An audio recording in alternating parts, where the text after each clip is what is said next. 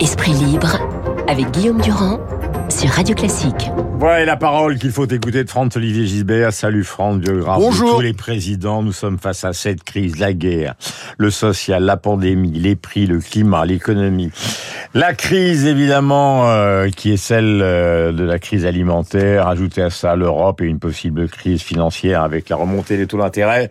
Donc maintenant, bas les masques. Est-ce que vous considérez que l'angle d'attaque qui est l'angle traditionnel contre l'extrême droite en France, à savoir la diabolisation, sont des fascistes, etc., etc. Est-ce que ça tient encore le bout? Est-ce que ça n'a plus aucun sens? C'est débile. C'est débile. Les cris d'orfraie contre le danger fasciste, les trémolos sur le retour des heures sombres de notre histoire. Enfin, personne n'y croit. La fille n'est pas le père. Dirais, euh, euh, bon, là, une partie de la classe politique file un mauvais coton. Euh, écoutez cette phrase quand même. Avec Marine Le Pen, les riches vont peut-être maigrir, mais les pauvres vont peut-être mourir aussi. Quand j'ai lu ça, je me suis dit, C'est ça n'est pas possible, c'est c'est- un poisson d'avril. C'est Darmanin qui dit ça. Gérald Darmanin ne peut pas avoir proféré une bêtise pareille, parce que c'est quand même un, un type très brillant. Eh ben si Et pourquoi ne pas dire d'ailleurs dans la foulée que, je sais pas, Marine Le Pen voudrait tuer les enfants, les vieux, les chats? Il faut se calmer, Gérald. Et la darmanite est d'ailleurs une maladie contagieuse. Parce que hier, dans un tweet, notre confrère du Nouvel Observateur, que j'aime beaucoup d'ailleurs, et, et qui d'ordinaire est mieux inspiré, Vincent Jauvert, a sonné l'alarme générale. Marine Le Pen pourrait devenir la commandante en chef de la force de frappe française, un arsenal équivalent à 48 000 Hiroshima, que pourrait d'ailleurs envoyer sur une grande partie des États-Unis, de la Russie, de la Chine, etc. Bon, une perspective, écrit Vincent Jauvert, qui inquiète bon nombre de pays. Alors moi, je propose qu'on décrète un moratoire sur les conneries, l'hystérie, sinon on va la faire élire, Marine le Le véritable- Pen. Et ce serait quand même dommage pour la France. Alors je vais vous donner les résultats qui sont annoncés. Je parle évidemment des pronostics 45 ou 55 ou alors même 47 et demi. Donc rien n'est joué. Euh, la bataille fait rage. Le ton a monté un peu partout dans les meetings, euh, qu'il s'agisse euh, des rencontres de Marine Le Pen ou des rencontres d'Emmanuel Macron. Mais il y a quand même un problème de fond, c'est la gouvernance, car pour l'instant la la comment dirais la morsure territoriale du Rassemblement national est quand même relativement faible. Avec qui gouverner? Qui seront les ministres? Euh, Et euh, par quels moyens? Puisqu'elle parle du référendum à tous azimuts. Ah, la gouvernance. Là, là, on va se retrouver là-dessus parce que je pense que c'est- vraiment un des sujets qui est très peu abordé. Parce qu'il n'y a pas seulement avec qui elle gouverner, mais comment elle va gouverner? Qu'est-ce que c'est que pour elle le pouvoir? Moi, je pense qu'il y a chez Marine Le Pen une sorte d'incapacité congénitale à gouverner parce qu'elle a une conception très étriquée du pouvoir. Qu'est-ce qu'un grand politique? Enfin, un politique normal même, comme dirait Hollande. Quelqu'un qui sait rassembler, tendre la main, pardonner les enfances. Ils, passent leur temps à pardonner les enfances, les grands politiques. Ce n'est manifestement pas son cas. Elle supporte pas la critique. Et je pense même qu'elle ne supporte même pas l'approbation. Elle a tout fait de considérer les objections comme des trahisons. Elle exclut, elle, pro- elle proscrit, elle anathémise. C'est ce qui est arrivé d'ailleurs à ce pauvre Philippot, comme c'est arrivé à Bruno Maigret d'ailleurs au temps de son père. Son parti Et aujourd'hui à Zemmour et à sa nièce. voilà, mais fois ça c'est complètement dingue, excusez-moi. Elle, elle- elle- elle a une élection, elle a un second tour. Euh, et qu'est-ce qu'on on lui pose la question normale Alors est-ce que vous allez faire entrer au gouvernement si vous étiez élu Éric Zemmour ou Marion Maréchal? Un politique normal, bah, il va essayer de noyer le poisson. Hmm. Il y a deux va ans dire, les- on va voir. Il y a deux ans, dans les colonnes de l'opinion, elle m'avait dit Zemmour très intéressant comme ministre de la Culture. Voilà, là, voilà. hop, Mais non, alors mais qu'il a appelé à voter pour elle. Enfin, elle serait maline, excusez-moi. Elle dirait, on va voir. Euh, peut-être d'ailleurs, peut-être j'aurais peut-être aussi des ministres de gauche. Enfin, vous voyez, une façon de répondre maline. Enfin, là, faut, faut regarder un peu ce que font les autres. Tous les hommes politiques font comme ça. Non, elle, je le répète, elle proscrit, elle exclut, elle anathémise. Et puis, il faut dire aussi que c'est une petite entreprise de famille. C'est pas un hasard, c'est le numéro 2 du parti, son dauphin, Jordan, Jordan Bardella, et je vous le donne en mille, on le dit jamais, mais faut le dire, le, le compagnon de sa nièce, Nolwenn, la fille de sa sœur Marie-Caroline. Comme je suis honnête, je vais reconnaître que Jordan Bardella est pourvu d'un très grand talent. Ça, c'est vrai.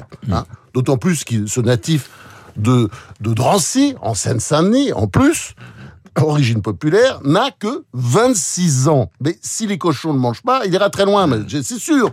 Mais bon, il est de la famille, parce que le Rassemblement national est comme le Front national du paternel, une boutique familiale avec un petit côté atride, Mm. les atrides sur scène.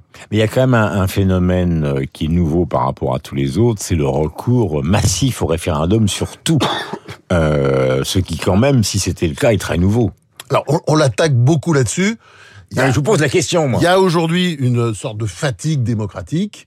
Et il faut peut-être chercher aussi d'autres voies. Moi, je ne veux pas, pas l'attaquer là-dessus parce que le général de Gaulle a fait beaucoup de référendums. Hein, au début de sa, sa euh, quand il a repris le pouvoir en 1958, il y en a eu un paquet. Et franchement, ça n'a pas nuit à, à la démocratie.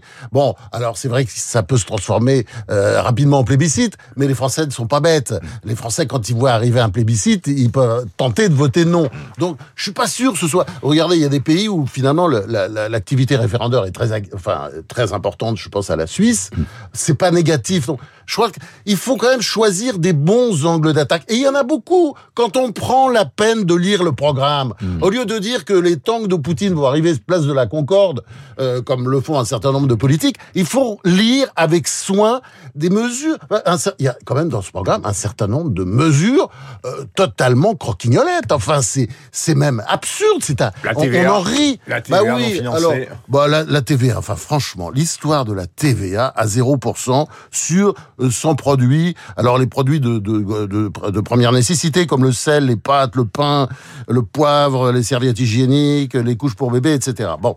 Alors, sur le papier, évidemment, c'est beau. C'est beau comme un discours de Mélenchon sur une plage de Marseille, un soir de campagne électorale, euh, pour faire pleurer. Mais mais bon, à y regarder de près, Hmm. ça peut pas marcher, puisque, regardez d'ailleurs, ils savent pas, pourquoi 100 produits, pourquoi pas 107, 111, euh, j'- j'écoute ce qu'ils disent, hein, les, les gens du, du Rassemblement National. Macron, c'est le Euh, bouclier. hein. On, on en est à 304, parfois, bah, pourquoi pas 392 pendant qu'on y est. La suppression de la TVA n'est pas une mesure de redistribution ou d'équité sociale. Ça c'est clair parce qu'elle profitera aux riches comme aux pauvres. C'est le premier problème.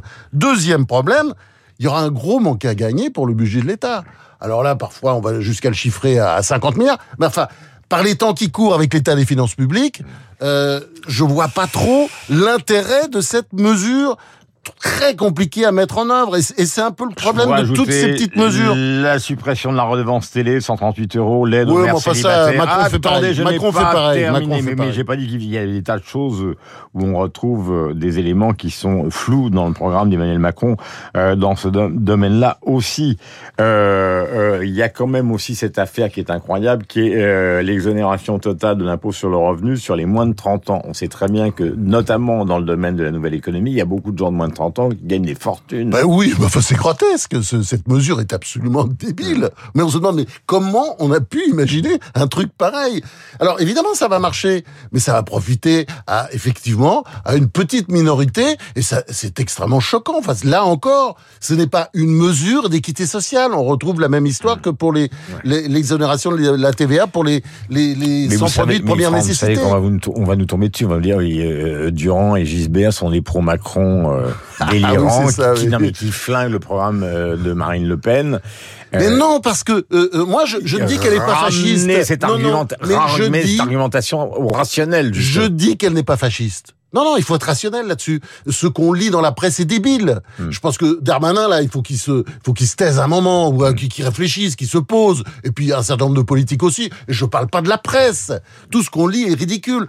Je pense qu'il faut faire l'effort, l'effort de lire le programme, parce que je pense, en principe, elle devra appliquer son programme, Hmm. et ce programme ne tient pas debout. Alors, j'ai une dernière question à vous poser concernant Emmanuel Macron, parce que les critiques qui lui sont apposées euh, posent un problème, j'allais dire, qui est plus un problème de sentiment que de flou du programme. Actuellement, on l'a vu, par exemple, euh, dans son dernier déplacement, il est l'objet d'une certaine forme de haine irrationnelle. Vous le savez, vous connaissez bien l'histoire politique. Or, il est très compliqué euh, en matière d'abstention comme en matière euh, de vote euh, euh, des insoumis, de répondre par des mesures techniques à un sentiment qui est un sentiment d'hostilité personnelle. Comment on s'en sort de cette affaire-là quand il reste dix jours?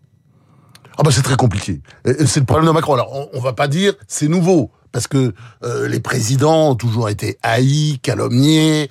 Euh, euh, regardez De Gaulle, Mitterrand, Sarkozy, Hollande. Mais chez Macron, il y a une dimension supplémentaire et c'est facile à identifier. Vous savez quoi? Il n'a pas souffert. Il n'a pas souffert, c'est pas de sa faute. Il, il est très jeune. Il, il a, il n'a pas vécu assez pour, pour souffrir vraiment. Et puis alors surtout aussi, on peut dire, dans, dans un pays qui adore les passions tristes, euh, il est jeune, euh, intelligent, euh, vif, rapide. Attendez, je suis pas macroniste, vous savez très bien, mais enfin, on, est obligé de reconnaître ça. Et alors, comment voulez-vous que qu'on l'aime, qu'il soit la- aimé la question? Alors, Souvenez-vous, ben, non, vous, mais la le question- biographe, quand Chirac est à la rue, l'hiver 95, il a tout un hiver pour construire cette revanche. Ils sont plus que trois ou quatre autour de lui contre Balladur. Là, Macron, il lui reste dix jours. Il a une avance dans les sondages. hein. Il faut Oui, quand même oui, pas bien raconter n'importe quoi aux gens. Il a une avance dans les sondages. Mais il ne lui reste que dix jours pour justement arriver à ce retournement ou en tout cas à multiplier cet avantage qui fut celui d'un hiver entier de Chirac. Comment fait-il? Comment résout-il cette contraction du temps? Eh ben, par l'intelligence. Euh, par, par, oui, je pense que c'est par l'intelligence, parce que ce qui est sûr, c'est qu'il va pas recevoir le grand pain dans la gueule, comme Chirac ou Mitterrand, on, est reçu- on a reçu tellement, qui fera que les Français vont dire, ah, il est quand même Tonton, sympa. quoi. Voilà. on Ouais, passera ouais. de. Mitterrand à tonton. Oui, voilà. Ouais. Et donc ça passe par quoi? Eh ben, ça passe par euh, euh, le décortiquage systématique du programme, en évitant les grands mots, en évitant toutes ces phrases définitives qui font que les Français se disent en regardant Marine Le Pen, ah finalement, finalement elle est pas si mal, parce que tous ces abrutis euh, dans les médias, euh, dans la politique aussi, parce que je crois que le mot abruti, surtout dans une période comme ça, il est tout à fait adapté. Tous ces abrutis font le jeu de Marine Le Pen. Donc, regardons le programme et c'est ce que, c'est ce que je, enfin, je souhaite. Je pense que c'est ce que Macron fera. Merci Franz. Hum, Il y a dans la façon dont Franz s'exprime quelque chose qui est assez éloigné de Michel Bouquet, l'impassible, au vieux violent. Franz est une sorte de Jean Giono, dérive une partie du temps à Marseille. 8h50.